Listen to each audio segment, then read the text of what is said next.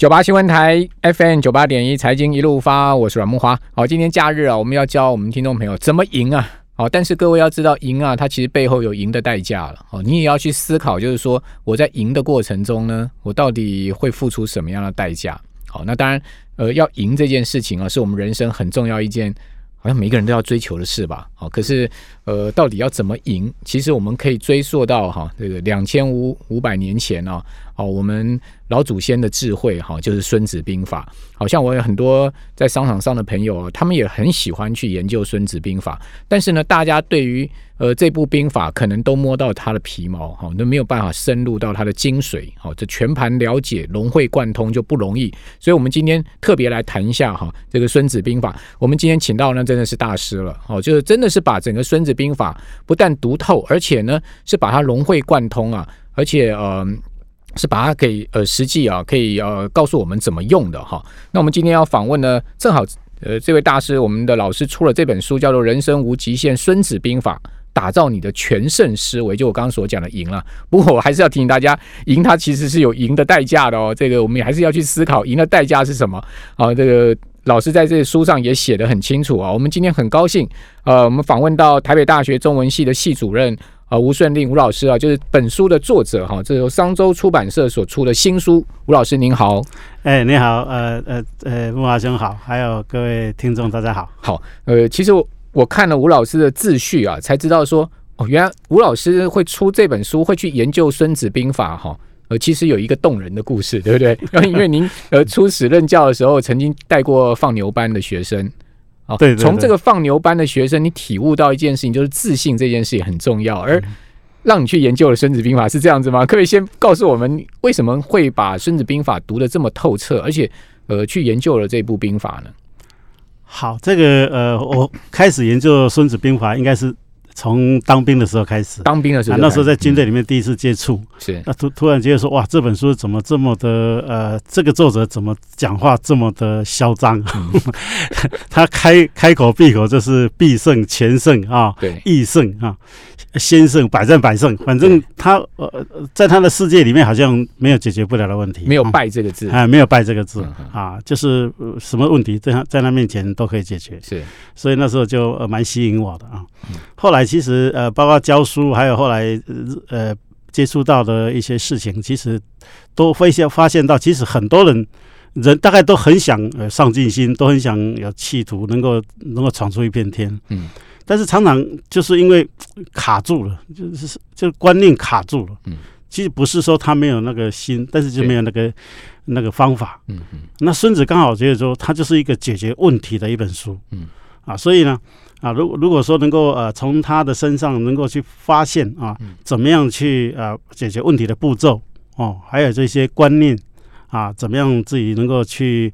呃，一步一步的去突破，往上提升，嗯嗯啊，其其实我是觉得是有有帮助的啊，对现现代人，我觉得是非常有帮助的。好，呃，《孙子兵法》总共十三篇嘛，对不对？对。我看您书上一开始就写的非常清楚，其实前面三篇就是讲了他的总体思维，对对不对？然后后面三篇是一个等于说是最高潮了，就是讲说这个到底要怎么去做好这件事情。好，那呃，怎么样我们可以把这个《孙子兵法》这十三篇把它融会贯通呢？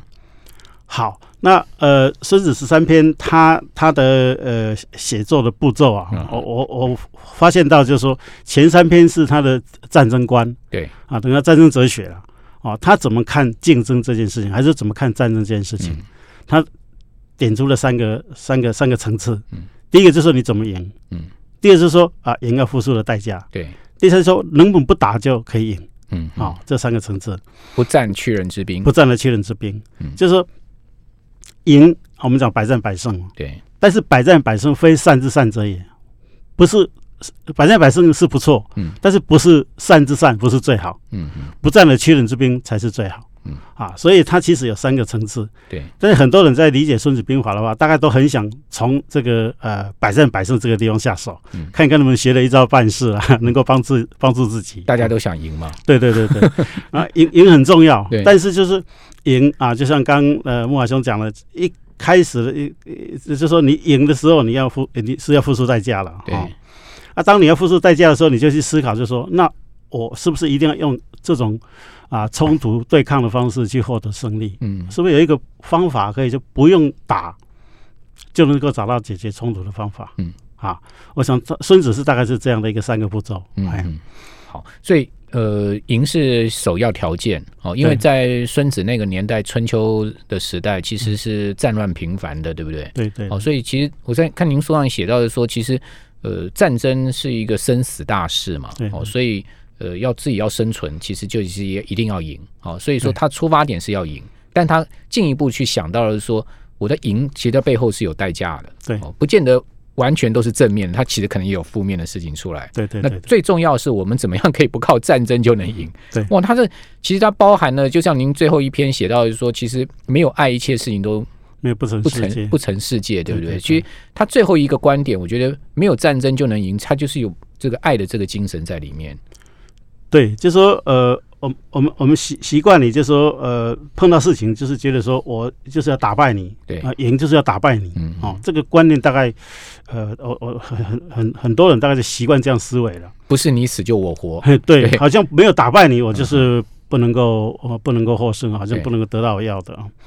但是呃，你进一步思考，就是说凡事都是一体两面，对，哦，其实说赢要付出代价，就是告诉我们凡事都一体两面。嗯嗯啊，你有得一定有失，嗯，好、所以孙子就讲得很清楚啊，你一战争打下去，你看要付出多少人力、物力、财力，嗯，还有这个打下去，这个呃呃，这个士兵可能拖久了以后就会啊、士气低落啊，哦啊国库空虚啊，嗯嗯，啊甚至造成鹬蚌相争啊，你两国打得很很很高兴，别的国家趁虚而入，是，哦啊，甚至被打败的人，他是不是心里也不服啊？对，哦，等着下一次的报复，嗯嗯嗯，反正抽这个整个问代价啊。代价很大。对。对，啊，代价很大，你就要去思考怎么办。嗯嗯，所以孙子才会从这个地方去逼出说，那是不是能够不战而屈人之兵？是是，那不战的屈人之兵，当然对很呃呃对很多人来讲，这个其实有点像啊、做梦一样，嗯。怎么可能冲突来了，怎么可以不战的屈人之嗯嗯。可以屈人之兵。啊？所以这个地方其实是一个一个比较可值得讨论的地方，嗯。值得去思考的，就是说孙子为什么一个一个一个将军在冲突这么大的时候，他还能够去思考说能不能用不战的方式？嗯嗯嗯，啊，这其实是提提出一个呃，告诉我们一个更大可能性的一个思考。嗯，啊，就是说在我们这个习惯思考之外，能不能找到一个更宽广的路？了解，哎那怎么样可以不战而屈人之兵？呃简单讲，就是说，嗯。如果我们从实际面来讲，其实人的社会，嗯，你你说我们就只有一个地球，嗯。你说你说有时候当我们思考一个比较全人类的一个一个未来的时候，其实就很容易思考到说，其实你不合作，大家不和谐相处，其实最后都同归于尽。对，孙子就讲得很清楚啊，就是说吴国跟越国两个两个士兵嗯啊，他们两国是世世仇嘛，但是你把它放在一个一条船上，嗯，他们会不会同舟共济？为了生存 还是为了生存你仇恨你就是要放下嘛？对对，这是很基本的一一一个实际实际的一个思考就。有面对到共同利益跟生存条件的时候，对，你从这个角度去思考，你也不得不从这这去去不战的角度去思考。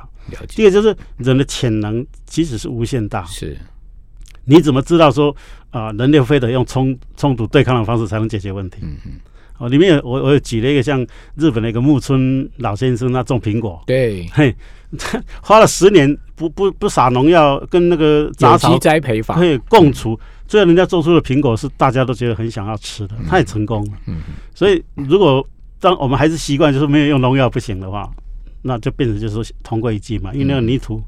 也也有机能能力也破坏了嘛，所以苹果长出来也不好嘛，嗯。嗯所以其实是可以的，你你只要你愿意去尝试的话是可以的。嗯嗯那更更重要就是说，其实用对抗的方式，其实所所所产生的后果，其实你得赢的人其实也不见得是是开心的嗯，啊。像我比如说我们常常常听说那亚历山大，对，他这很厉害，他打到哪里呃所向披靡嘛。当他打到印度河的时候，看到看到河流滚滚，他以为整个所有的土地都给他占领完了。嗯他突然间人生很没有意思，是 眼泪就掉下来了。你说打输了很难过，打赢的人他也觉得很无趣啊。嗯嗯嗯 所以活在这种对抗的这个世界里面，其实人不见得开心嗯啊。就像很多赚很多钱啊，这这个一直赚，他也很很很很有办法赚。但是如果只是为了赚钱，赚赚赚的话，我其实你不见得会开心。嗯哎，所以所以我我我其实我蛮蛮佩服一个一个叫范蠡的嗯这个人，我就觉得说他他的人生就是一个呃，他是为为了实实现自我啊，能够把自己的实力能够完全展开，而不是为了说呃为了得到某一样东西。嗯，啊，比如说他帮越王勾践打败吴国啊，他就知道说要打败吴国，你需必须要啊天时地利人和三样条件具备。嗯嗯啊，但是还没有具备的时候，你就要等待。对，所以他就等了二十年，十年生聚，十年教训。卧薪尝胆。对，所以让那打败了打败了吴国。嗯当打败了吴国的时候，他回要回越国的时候，到边境，嗯他都连连连踏进国土都不要、哎嗯他这个越王勾践说：“好，我我我任务完成，我 我跟你说拜拜，我也不要什么官位哦，什么都不要。”他就带了西施就，就有云云游四方了。嗯那他所到之处啊，他这个人也很聪明，嗯。他很懂得做生意，嗯，所以到哪里他就赚大钱，对，就当然赚大钱。所以他一生三聚三散，嗯嗯。他三聚了三次财富，他就把它散掉，那又到别的地方去，又赚大钱。嗯。所以他的人生就是时常在创造财富，然后也时常在散散呃散财富，啊，随时在归零，随时他的人生不断的去创造他的一个新的天地。这个很高境界哈。我我记得呃，蔡万才曾经讲过一句话，他说嗯。呃，财聚则人散。人聚则财散，哦，某某种情况有一点像有点您刚刚类似讲说范蠡这个意思哈，三聚三散这样的意思。好，我们这边先休息一下，等一下回来啊，实际要请教这吴老师啊，就是以现在目前两岸的形势，嗯。我相信您一定也用《孙子兵法》来思考过哦，或者说我们想现在目前的整个呃全世界目前的对抗形势吧，哈，美中的对抗形势，您一定也用兵子。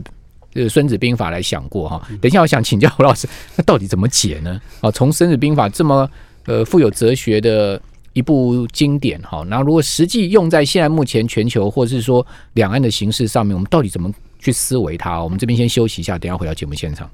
九八新闻台 FM 九八点一财经一路发，我是阮木华。我们想要一路发，我们当然这个投资要能赢，好，要赢的话，其实啊，呃，有赢的方法哈。那从这个两千多年前的《孙子兵法》哈，我们可以找到哈当时的呃老祖宗啊，他们的智慧就有所谓的赢的这种哲学思维啊，它是呃一系列的逻辑思考，而把问题想得很透彻，好，然后呢，呃，想透彻之后，他有实际的方案哈，跟这个策略出来哈，好，那呃把这本书也写得很透彻，而把《孙子兵法》读得也非常透彻，能贯通了，就是我们今天请到台北大学名誉教授吴吴顺令吴老师在我们节目现场哦。那吴老师出了这本叫做《人人生无极限：孙子兵法》，打造你的全胜思维哦，就是我们今天呃介绍这本书啊，呃引入《孙子兵法》的主轴了哈。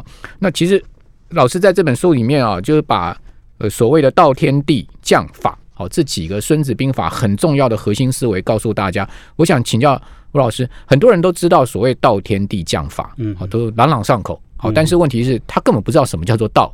什么叫做天？什么叫做地？什么叫做将？什么叫做法？这是不是可以请您来解释一下，告诉我们两千五百年前哦，孙子就告诉我们道天地将法。好，那这个事情如何运用在我们现在这个社会里面呢？这个道天地将法，就是就是孙子认为，就是说要解决一场战争，嗯。你必须具备的条件，就是说，呃，我们常常说解决问题有大小嘛，对。啊，你打苍蝇不需要拿到冲锋枪嘛，嗯。嗯啊、但是你处理战争这么大的问题，你是不是要借助很大的力量？当然，所以道天地将法，道就是人的力量嗯，人和嘛，天天跟地就是天时地利，对，你势必要运用到天时地利跟人和，嗯，啊，这三三三三个力量，然后还要有一个呃有具备武德的将领嗯，啊，因为战场上其实还是有将军在指挥嘛，点将很重要。对你你强将手下无弱兵嘛，对啊，兵随将转啊，你所以你有一个好的将领，一个执行者，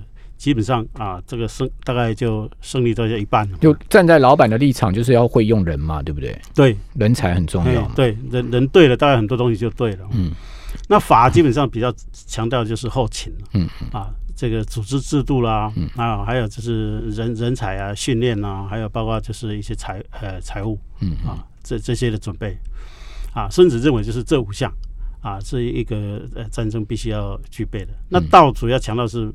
啊，全全民共识了。对啊，这国军跟百姓跟国军之间上下一心。对，要人要跟你一起上战场啊，没有仗怎么打？嗯嗯。所以第一个就是一个，他特别强调道吧，把道放在第一位，就是说他觉得说一个国家如果全民没有共识，对啊，你国军没有那种向心力，那这个仗我现在就不要打了。嗯嗯嗯。那天时地利当然比较着重在这个一一个时这个时机点是不是符。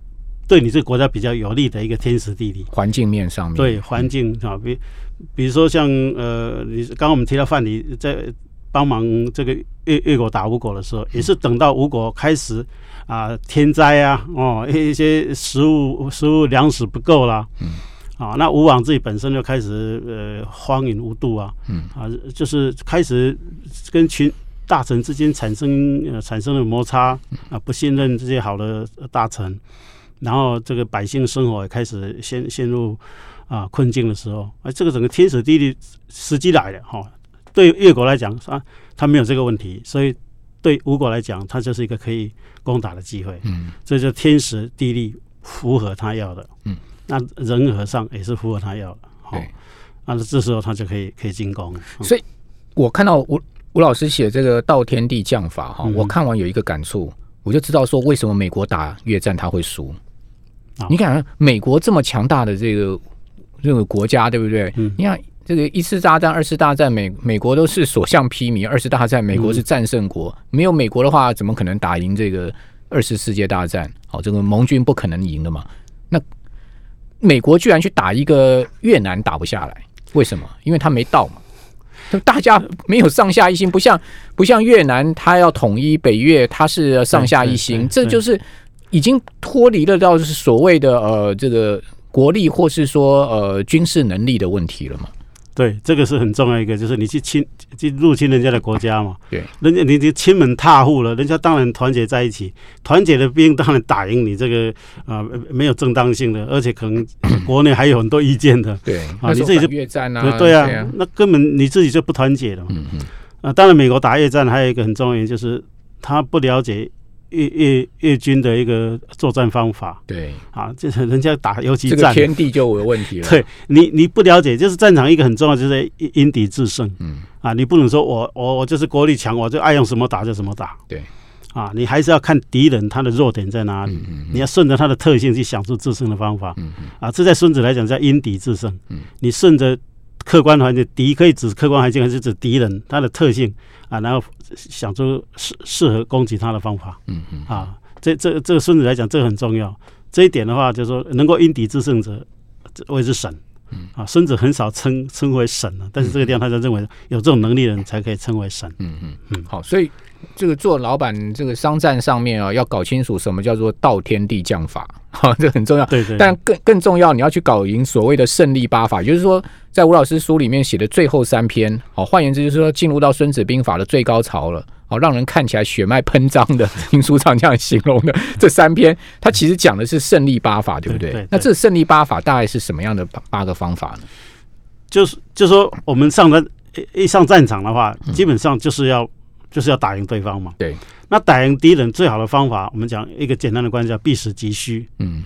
避开对方的强，敌这样子弱，嗯，哦，就像唐太宗有一次就跟李靖讲，就说啊，正观呃这个孙子十三篇啊，嗯。啊，不出虚实两个字，嗯，啊，就说你懂虚实啊，大概就能能能够赢了。他说我们的将领呢，啊，都知道要避实击虚，但是却不视虚实，嗯，没有办法视虚实，嗯，看不清楚虚实，还有看不清楚虚实，嗯，啊，那李靖说哦，我知道了，我要先教他们奇正。奇正的方法，奇正相争，就战场上其实是欺骗的场合。嗯，战场是假消息满天飞，所以你根本看不清楚敌人的虚实。嗯啊，所以他会他说我会先教他们是虚实的方法，就先了解敌人怎么用奇正。嗯嗯，啊那他们就会懂得虚实。嗯，所以孙子讲的战场上的一个一个胜利办法，其实就简单讲就是这样子，就是你要是是虚实，然后必死即虚。嗯，好、那怎么样是虚实？啊啊，怎怎怎么样必死即虚？就讲这个观念。那如果我实，如果敌虚，嗯，啊，还要创造我实敌虚的一个一个一个态势出来啊。那我实敌虚，比如说啊，呃，我我尽量布局布局到我无形，你看不出来我的形。那、啊、但是我要让你现形啊，你现形现形就有有迹可循啊，只要有形的招数都有破解之道嘛。嗯嗯，所以我要让尽量能够让你现形，嗯那我能够无形。让敌人藏不住。对，还要我要尽量利用嗯 敌人的那种呃人人性的一些特点，嗯嗯，我要我们讲攻心为上，对，哈、一定要想办法去掌握这个这这个敌人特点，然后能够、能够这个趁虚趁虚而入。嗯嗯。还有就是，当然都是欺骗了，战场上都是能而示之，不能用而示之不用。反正就是尽量能够制造敌人做出错误判断的所有的招数都拿出来用。嗯嗯。嗯那当然，我自己本身不应该犯这个样的一个毛病嗯啊，所以它整个胜利办法大概是建立在虚实这两个概念之上。嗯嗯嗯嗯，好。那很多人讲说，哎，这个《孙子兵法》是一种诈术。哦，嗯我看您在书上也特别强调这一点。事实上，它其实不是诈术，它是一种呃哲学思维，是这样吗？因为他讲了很多用间谍啊，我就是你刚讲说 怎么样让敌人现形啊，好，很多人觉得说好像就是一种诡诈之术，是这样吗？孙子他是他是一个竞争的体系对，哦，它是一个就是你能够胜的一个体系。嗯，哦，那胜的体系我们刚刚讲说它三三个三个层次。嗯，但是这个是如何赢这这个层次呢？基本上他非用诈术不可。OK，就是说，你上战场去，因为你要打击敌人最用最小的代价去付得到最大的胜利，你就是要打击敌人最弱。敌人什么时候最弱？他没有注意的时候，他不防备的时候，还在根本呃不理你的时候，嗯，反正这个时候最弱。啊，你就在制造这样的一个机会。嗯，比如说我们打一场篮球，你怎么样个球能够顺利投进去？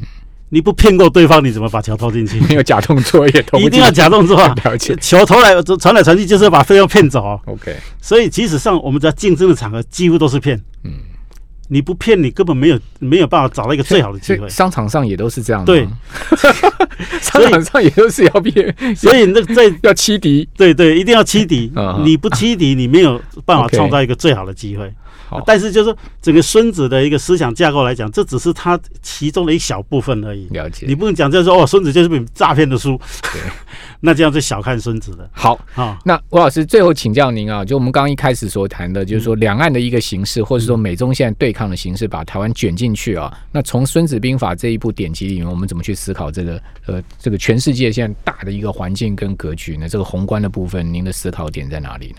如果以孙子的角度来看呢，哈，就是说，其实解决这样的一个冲突，嗯嗯，第一个你要有能够打赢对方的准备，你要能够赢嘛，对，啊，不管你是谁跟我对抗，反正我要先准备好，我有赢你的本事，嗯。哦。第二就是说，还是回到那，就是说，但是这个绝对不是一个最好的方式啊，因为打下去说已经两败俱伤嘛，对不对？所以我觉得说处理这个两岸的问题，还是处理这个国际的问题，你一定要一个更高的思维了。嗯，就是你先有这个高的思维，你才有办法去处理你现在所面临的问题。是，哎，就是我们常讲说，我为什么说最后一一一段讲说爱不灭爱不成世界？因为人的社会里面啊，人类最大的公约数大概就是爱了。嗯哦，你你说像像法国那个呃法国恐攻的时候，那时候这球足球场不是被被炸的很很很糟糕，大家都急急忙的逃出来嘛，嗯嗯大家就很慌的时候，这时候有人有一个人开始唱那个法国国歌《马赛曲》，嗯嗯那全部都静下来，都跟着唱。其实就是说，人类只有用这个东西，才有办法凝聚大家的恐慌、大家的对抗、大家的不安。那否则你没有想出办法，只有大家集思广益去思考，嗯，如果用一个更高的角度来凝聚大家的力量啊。，OK，好好。那呃，是不是能真的用这个更高的角度来思考哈？其实，呃，《孙子兵法》有一句话叫做“上兵伐谋”嘛，对好、就是说这个谋这件事情啊，其实它就是一个很高层次的思考点了哈，让我们所有听众朋友啊，今天呃访问到卢老师，大家可以呃一起来思考哈。同时呢，呃，孙吴老师这本书也是一一本非常值得在继续深入探讨跟研究的书。不过因为我们今天时间的关系，就谢谢卢老师今天接受我们的访问。老师，谢谢您。谢谢谢谢风华兄，谢谢各位听众。